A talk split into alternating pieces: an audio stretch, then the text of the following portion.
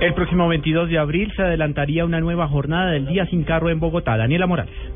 Juan Camilo, buenas tardes. Como lo habíamos anticipado en Blue Radio, el segundo día sin carro en Bogotá se llevaría a cabo en aproximadamente dos semanas.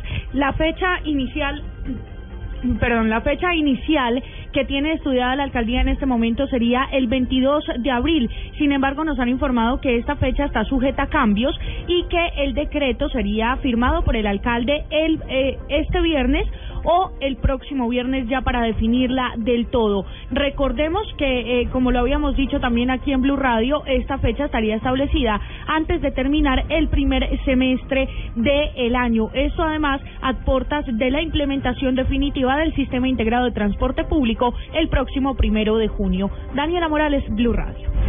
La Fiscalía de los Estados Unidos pedirá condenas hasta de 65 años de cárcel para dos de los acusados por el homicidio del agente de la DEA en un paseo millonario en Bogotá. Se trataría de las condenas más eh, dos condenas más para el grupo de siete extraditados a enfrentar cargos en una corte federal de los Estados Unidos. En Washington, Daniel Pacheco. Edgar Javier Bello Murillo, alias Payaso, y Omar Fabián Valdés Gualtero, alias Gordo, recibirían las mayores condenas de todos los colombianos, extraditados por el homicidio del agente de la DEA, James Terry Watson, en un paseo millonario en Bogotá.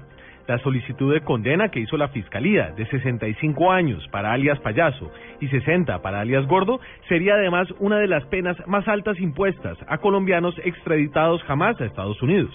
Según la fiscalía, los dos hombres eran líderes de la banda de asaltadores y de paseos millonarios y responsables de agredir al estadounidense de la DEA en el asiento trasero de un taxi, en donde recibió choques eléctricos de Valdés y puñaladas de Bello Murillo. Las puñaladas fueron lo que terminó causándole la muerte luego de resistirse a ser robado. La audiencia para sentenciar a los dos hombres está programada para el próximo 13 de abril. En Washington, Daniel Pacheco, Blue Radio. Más noticias a esta hora en Blue Radio. Luz Marina Bernal, madre de una víctima de falsos positivos en Suacha, en Cundinamarca, y líder del colectivo de personas afectadas por estos casos, pidió hoy que los grupos armados y el Estado reconozcan que han violado los derechos humanos para poder hablar, hablar de perdón y reconciliación. Lo más importante en el mundo, la canciller de Venezuela, Delcy Rodríguez, sostuvo una reunión en Caracas con el consejero del Departamento de Estado de los Estados Unidos, Thomas Shannon, previo a la reunión que tendrá el diplomático norteamericano con el presidente Nicolás Maduro.